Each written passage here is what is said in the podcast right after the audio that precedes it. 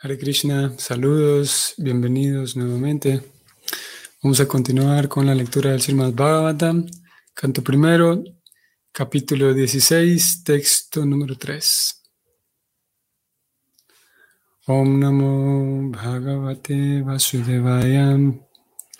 Om Namo Bhagavate Vasudevaya.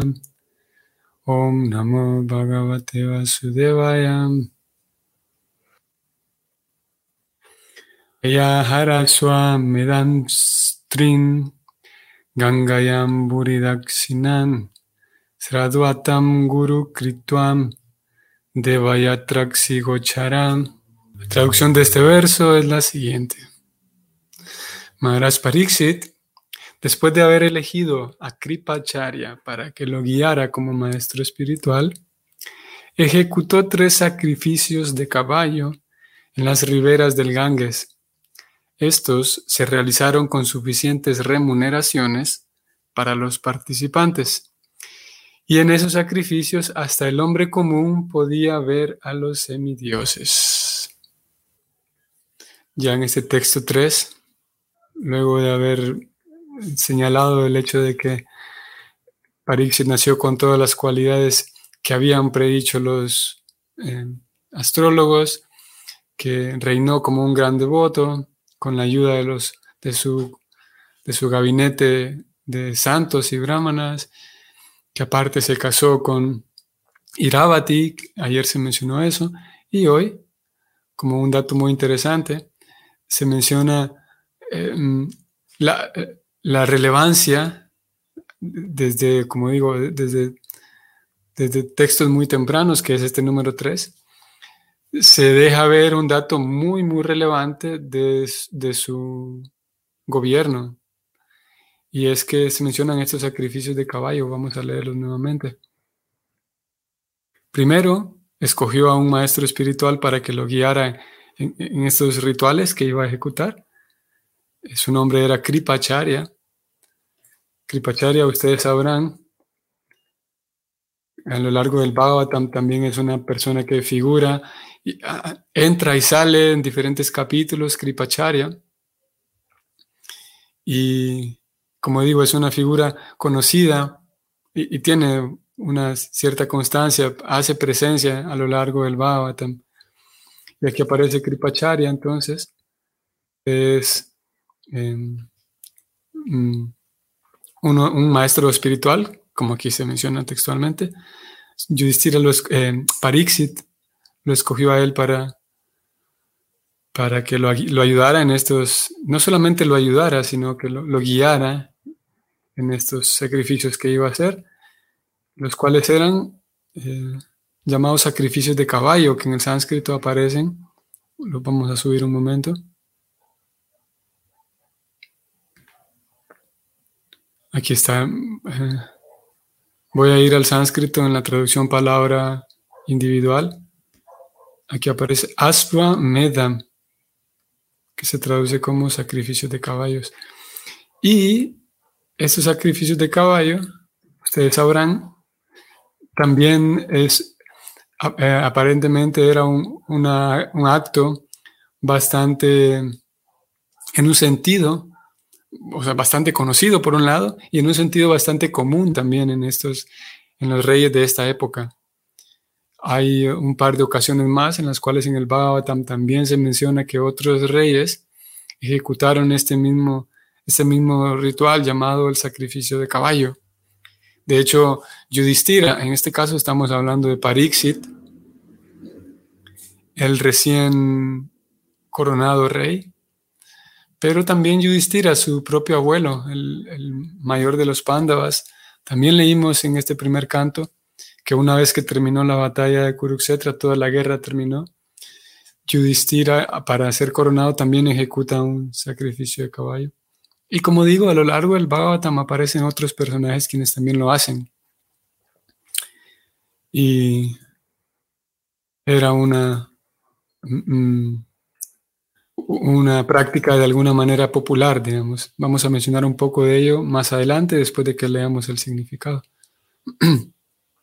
como último punto aquí en este, en este, la traducción, eh, vale la pena resaltar, que también lo vamos a, mencionar un poco más adelante, vale la pena resaltar que en estos sacrificios, como el sacrificio de caballo, especialmente por el hecho de haber sido ejecutado por alguien como Yudhishthira, como alguien como este rey Parixit, debido a que él era quien estaba al frente de, este, de esta gran ceremonia, como lo relata el Bhagavatam, los semidioses aparecían o aparecieron y curiosamente podían estar eh, eh, a la vista hasta el hombre común, dice el sánscrito, dice la traducción, que también es un dato interesante que lo vamos a mencionar ahora que volvamos de leer el significado, como incluso los eh, ciudadanos comunes, el hombre común podía ver en la presencia de estos semidioses.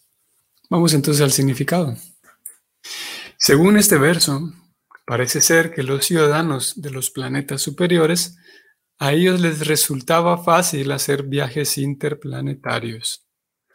En muchas declaraciones del Bhagavatam hemos observado que se habla de que los semidioses del cielo solían visitar esta tierra para asistir a los sacrificios celebrados por reyes y emperadores influyentes.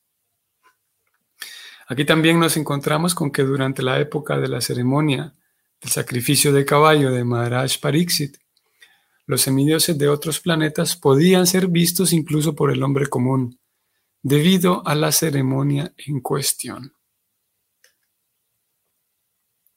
Por lo general, los semidioses, al igual que el Señor, no pueden ser vistos por el hombre común, pero así como el Señor, por su misericordia sin causa, desciende para hacérsele visible al hombre común, Asimismo, los semidioses también se le hacen visible por su propia gracia. Aunque los seres celestiales, los semidioses, no pueden ser vistos a simple vista por los habitantes de esta tierra, se debía a la influencia de Maharaj Pariksit el hecho de que los semidioses también accedieran a hacerse visibles. Los reyes solían gastar profusamente durante estos sacrificios, tal como una nube distribuye lluvias. La nube no es más que otra forma de agua y en otras palabras, el agua de la tierra se transforma y se convierte en nubes. De modo similar, la caridad que los reyes daban en esos sacrificios no era más que otra forma de los impuestos recaudados entre los ciudadanos.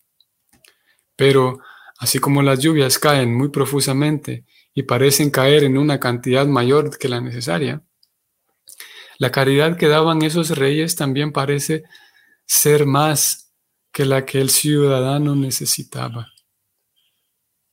Unos ciudadanos satisfechos jamás organizarían una agitación en contra del rey y por ende no había ninguna necesidad de cambiar el estado monárquico. Incluso un gran rey como Maharaj Pariksit necesitaba de un maestro espiritual que lo guiara sin esa guía no se puede progresar en la vida espiritual. El maestro espiritual debe ser genuino y aquel que quiera llegar a comprender el ser debe acudir a un maestro espiritual genuino y refugiarse en él para lograr el verdadero éxito. Hmm, aquí termina el significado.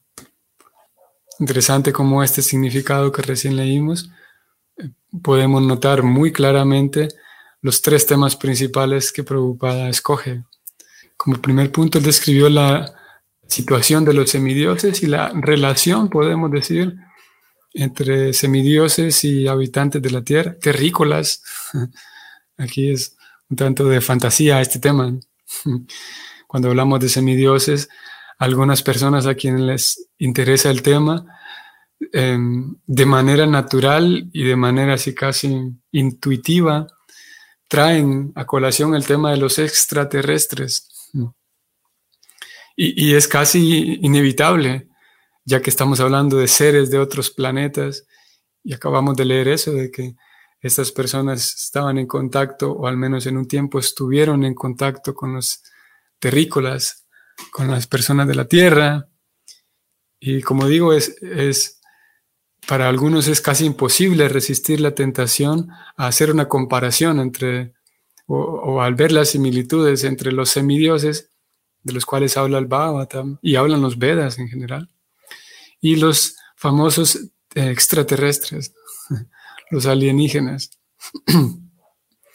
en un sentido así, al menos conceptual, nosotros, ustedes y yo, técnicamente somos extraterrestres también, en el sentido de que no pertenecemos a la Tierra, en el sentido de que estamos viviendo un momento aquí, pero en realidad nuestra, nuestro hogar es otro lugar diferente a este. Incluso dentro del el marco de la teología cristiana encontramos la misma idea de que somos forasteros por esta tierra, es la forma en la que se describe, porque nuestra casa es la casa de Dios. Eso por un lado. Pero tratando de abordar el tema de los extraterrestres de manera, como, al menos de, la manera en la que se aborda popularmente. Un extraterrestre sería un habitante de otro planeta. Y bajo ese concepto, sí, los semidioses en ese sentido caen o caben en esa definición de extraterrestres porque simple y sencillamente y técnicamente viven en otro planeta, que no es la Tierra de acuerdo con toda la cosmovisión que presenta, en este caso el Bhagavatam y la cosmovisión que presentan los Vedas como tal, todo el cuerpo completo de escrituras védicas, es que eh, todo el universo está poblado. De acuerdo, como digo, con todo el cuerpo de los Vedas, vamos a hacer aquí un pequeño paréntesis, vale la pena recalcarlo y recordarlo que los Vedas son una colección tan vasta, tan grande, inmensa de libros que abordan tantos temas, todos los temas que tengan que ver con el desarrollo humano, con el interés de un ser humano. Y cuando hablamos de textos en eh, Vaishnavas, que es nuestro caso, es que de todos los textos védicos se han escogido algunos particularmente muy, eh, muy selectos, algunos de ellos, porque no todos los Vedas, si bien es verdad, es, una literatura tan enorme, no todos ellos hablan acerca de la ciencia del ser, así como Prabhupada, si ustedes notaron, al final de este significado, eh, habló de aquellas personas que quieren saber acerca del ser. Entonces, de todos los Vedas, que no todos hablan de la ciencia del ser, lo que hace la práctica y, y, los maestros espirituales en la línea del Bhakti es tomar entonces aquellos Vedas, aquellos textos védicos que, que se dirigen al lector a comprender el ser y estudiamos esos libros en particular. Mientras que todo el resto de libros védicos aportan otro tipo de información, pero no necesariamente información acerca del ser, acerca del alma y cómo el alma puede conectarse con el super ser que es Dios y cómo volver a casa. Esa es la porción del textos védicos que hablan acerca de la vida espiritual y son esos libros los que nosotros estudiamos, que describen, repito, la ciencia del ser y cómo volver a casa. Ok.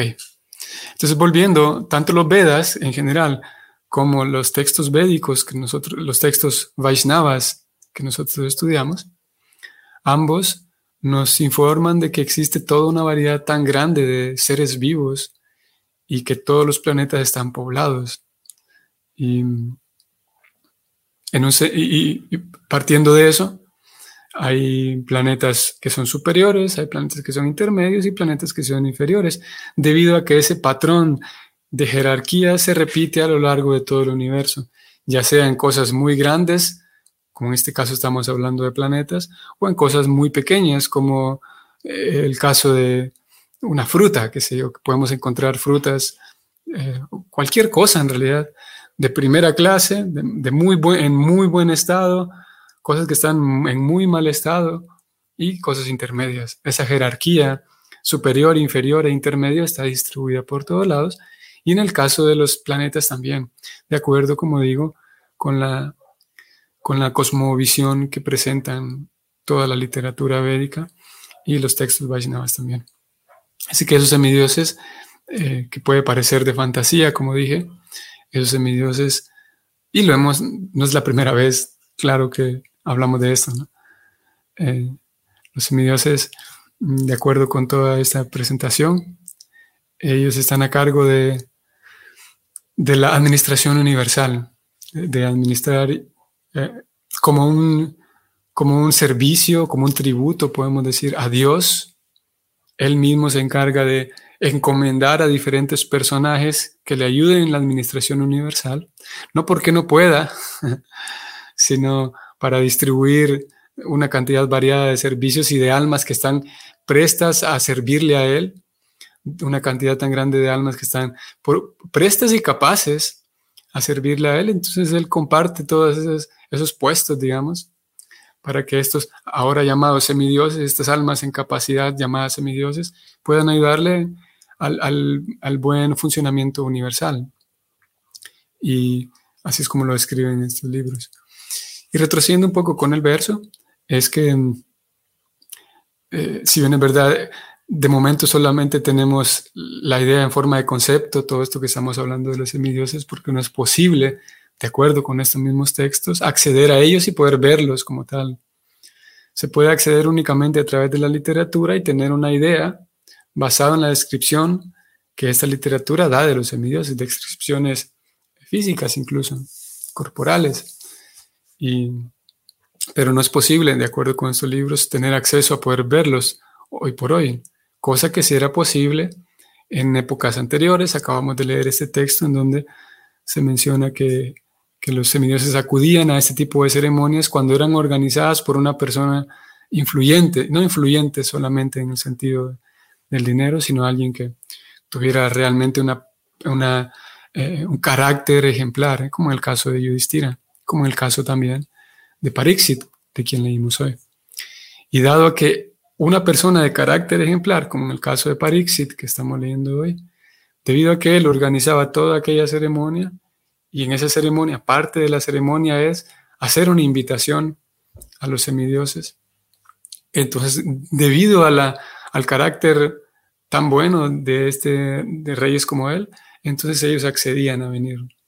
Y lo leímos, lo acabamos de leer, que así como Dios, así como Krishna, el Señor Supremo, puede a, su propia voluntad, puede mostrarse ante alguien, similarmente ellos, los semidioses, también tienen esa libertad y esa capacidad de mostrarse.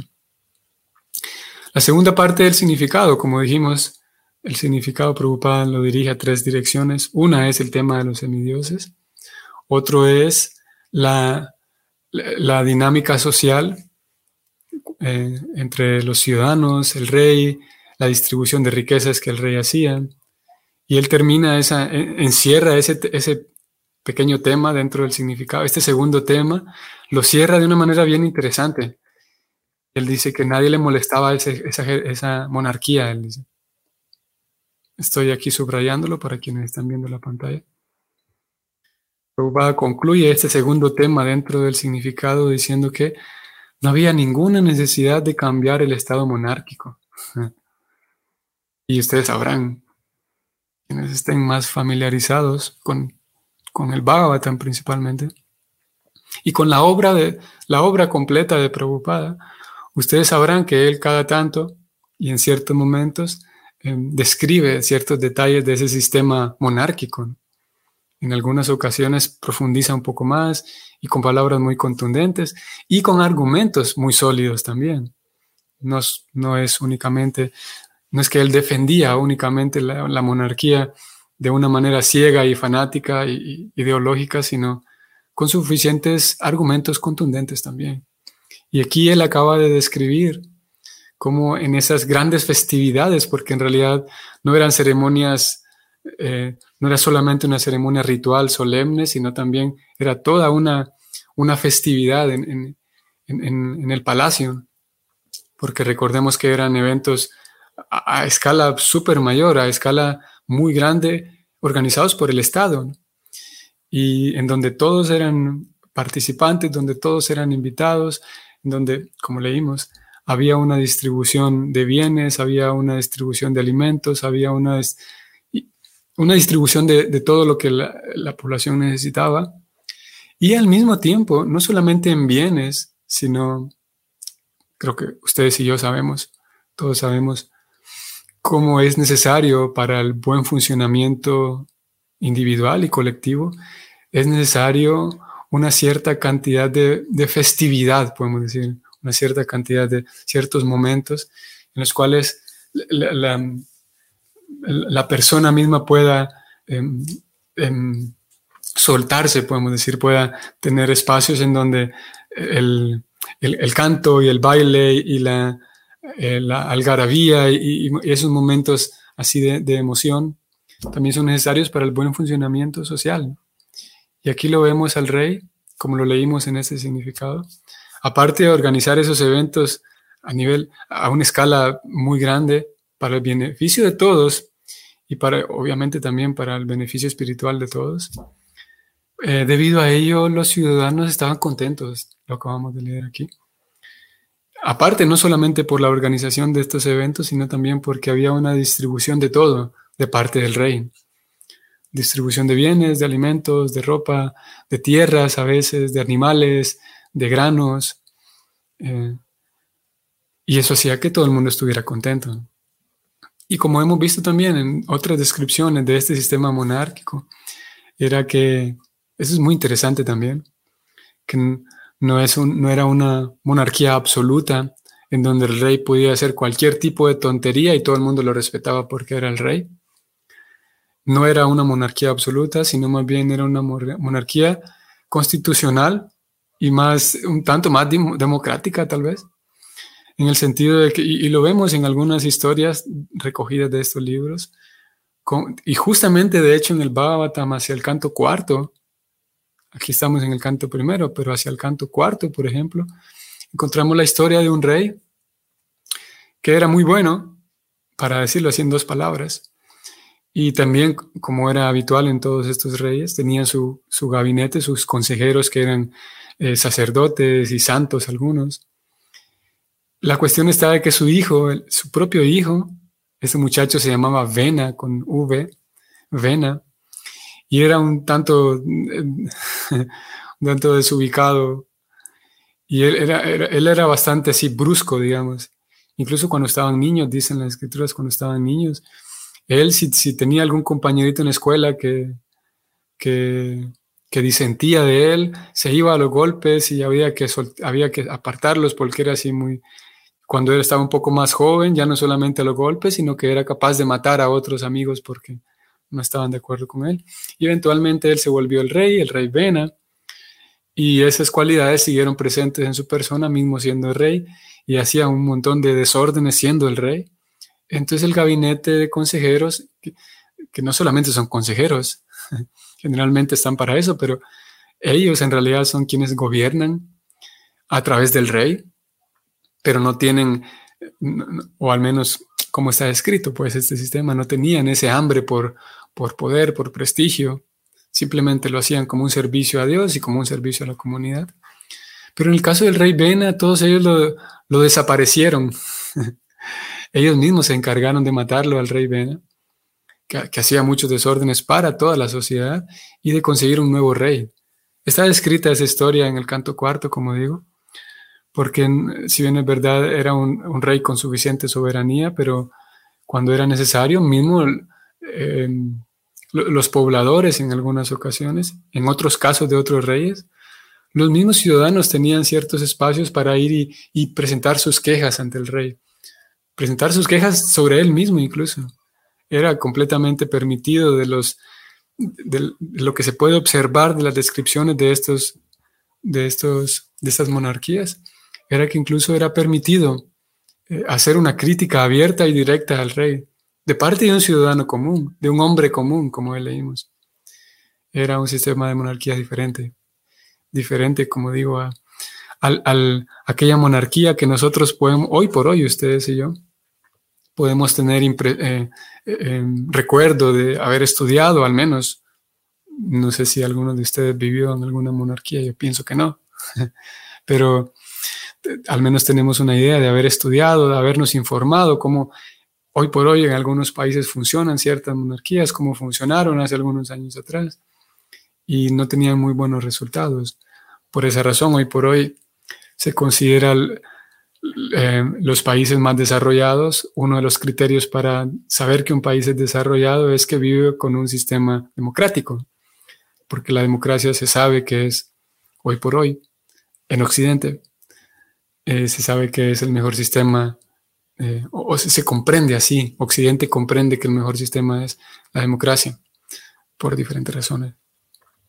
Ok, ese era el segundo tema. Por primero teníamos los semidioses, luego habla, Preocupada habló acerca de la monarquía, y por último dedicó un par de líneas, voy a ir nuevamente, dedicó un par de líneas, muy pocas, a hablar de la importancia del maestro espiritual ya que incluso alguien tan influyente como Yudhishthira, eh, Yudhishthira no, como Pariksit, que estamos leyendo de él, que tenía una influencia tan grande, aún así, y lo leímos en el primer de los textos de este capítulo, lo dijimos en la introducción de este capítulo, lo señalamos, como él era una persona tan genial, pero por genial que era, sabía que necesitaba un maestro espiritual. Y como dije, eso ya lo discutimos y lo presentamos hace unos días atrás. Lo cierto es que Prabhupada aprovecha nuevamente e introduce el tema. El texto dice así, incluso un gran rey como Maharaj Pariksit necesitaba de un maestro espiritual que lo guiara. Sin esa guía no se puede progresar en la vida espiritual. El maestro espiritual debe ser genuino y aquel que quiera llegar a comprender el ser debe acudir a un maestro espiritual genuino y refugiarse en él para lograr un verdadero éxito. Con el, acto de comprender el ser vienen acompañadas otras cosas, eh, podemos decir, resultados subsecuentes, y uno de ellos es que la comprensión del ser regala una felicidad diferente a cualquier tipo de placer que podamos encontrar en el mundo material con cualquier tipo de placer que encontremos con, ver cosas, probar cosas, viajar, leer un libro, cualquier tipo de placer que encontremos, ya sea intelectual, mental, sensorial, es diferente al tipo de placer que se obtiene al comprender el ser. Es así, esa es la, la, propuesta de la Gita de Krishna hacia Arjuna en la Bhagavad Gita. Krishna le dice a Arjuna en un verso bastante estudiado y conocido, el, verso segundo en el capítulo 9 de la Gita, Krishna le dice que su sukam kartum avyaya. Krishna termina así diciendo sus palabras. Él dice que esta, esta puesta en práctica, la puesta en práctica del bhakti me ayuda a comprender el ser. Y como el bhakti me ayuda a comprender el ser, obtengo una felicidad que, es, eh, eh, es ananda, es espiritual es una felicidad distinta porque la felicidad del ser ya no tiene que ver con, experiencias sensoriales del cuerpo, sino que tiene que ver con la experiencia de experimentarse a sí mismo el ser, de la persona experimentarse a sí misma y verse a sí misma. Y debido a que el bhakti le regala al practicante esa experiencia del ser, que es muy agradable, esa misma experiencia del ser, por un lado, le da plenitud y le permite seguir progresando en el bhakti para seguir comprendiendo más el ser así como funciona. Pero para eso necesitamos un maestro espiritual. Y una de las formas de acercarse a un maestro espiritual es con eh, sumisión, leer lo que el maestro espiritual, fundador de este movimiento, escribió en todos estos libros. Ese ya es una de las formas de acercarse al maestro espiritual. Leer con sumisión, tratar de entender con sumisión, estudiar con sumisión aquellos libros que fueron escritos en este caso por Prabhupada eso forma parte de acercarse a un maestro espiritual. Y en la medida en la que se haga con sumisión y con honestidad y sinceridad, ese acto mismo de leer, escuchar y recibir esa información del maestro espiritual en forma escrita a través de estos libros, ese mismo acto con sinceridad, seriedad y sumisión, eh, va a generar una, em, va a hacer su efecto y va a generar un progreso tangible y perceptible por la persona en el servicio devocional, en la comprensión espiritual. Por esa razón, eh, hacemos, eh, abrimos este espacio para beneficio de todos, para justamente eso, acercarse y guiarnos por los temas que brinda el maestro espiritual en la comprensión del ser. Muy bien, entonces nos detenemos aquí. Espero que tengan un bonito día hoy sábado y nos vemos mañana. Hare Krishna.